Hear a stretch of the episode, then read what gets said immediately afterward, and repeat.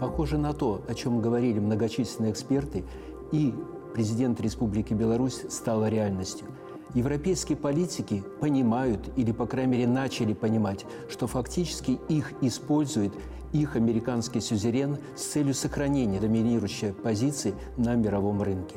С этой точки зрения закон за контролем за инфляцией, который подписал Джозеф Байден в августе текущего года, направлен вовсе не за контролем цен, которая сегодня галопирует в Соединенных Штатах Америки, Фактически это гигантская программа субсидий на новые технологии и создание новых рабочих мест на американском континенте. Стоимость, или точнее уровень государственных субсидий по этой программе превышает 400 миллиардов долларов США. С этой точки зрения интересна оценка европейцев, что это за программа, насколько она конкурентна и соответствует международным требованиям. С точки зрения министра финансов Франции, уровень преференций по данной программе превышает разрешенный Еврокомиссией от 4 до 10 раз. Так что говорить тут о равных условиях конкуренции в принципе не приходится. Какая же реакция европейских политиков на данную ситуацию? Вечером 21 ноября президент Франции Эммануэл Макрон организовал в Елисейском дворце вечеринку для ведущих европейских предпринимателей.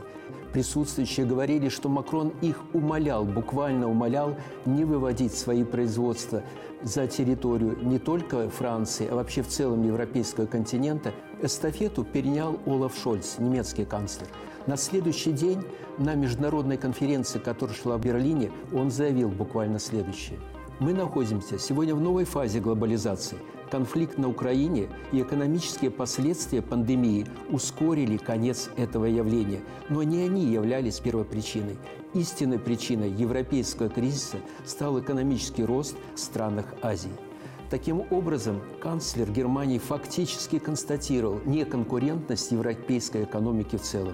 Ну и в заключении мнение главы евродипломатии Жозепа Барреля. Он еще в октябре текущего года также признал, что благополучие европейской экономики фактически основывалось на льготных ценах энергоносителей из Российской Федерации. Европейские эксперты отмечают, если не предпринимать встречных действий, то буквально уже через 10 лет в Европе останутся только традиционные технологические уклады, а те уклады, которые определяют перспективные технологии 21 века, так называемые шестые технологические уклады, они обойдут стороной европейский континент. И, возможно, даже с политической стабильностью у Европы возникнут в ближайшее время серьезные проблемы. В этой части перед Республикой Беларусь возникают как риски, так и возможности – с моей точки зрения, дальнейшую перспективу даже не столько как борьбы с возникающими угрозами, а как скорее перспективу развития нашей экономики на ближайшие десятилетия определит, насколько эффективно будет реализована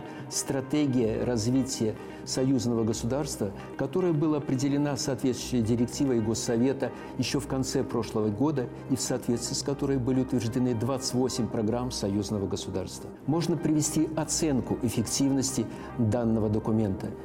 Премьер-министр Российской Федерации в конце прошлого года оценил эффективность в 1 миллиард долларов, а сегодня фактически после принятия беспрецедентных санкций к нашей экономике, к российской экономике, только эффективность импортозамещающих проектов на два порядка выше и превышает сумму 200 миллиардов долларов США в эквиваленте.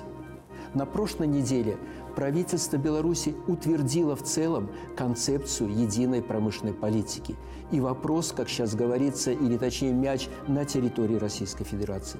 Все это свидетельствует о том, что, скорее всего, программы будут выполнены в срок и в полном объеме, что позволит утверждать конкурентоспособность и российских, и белорусских субъектов хозяйствования не только на внутреннем рынке, а на внешних рынках существенно повысится.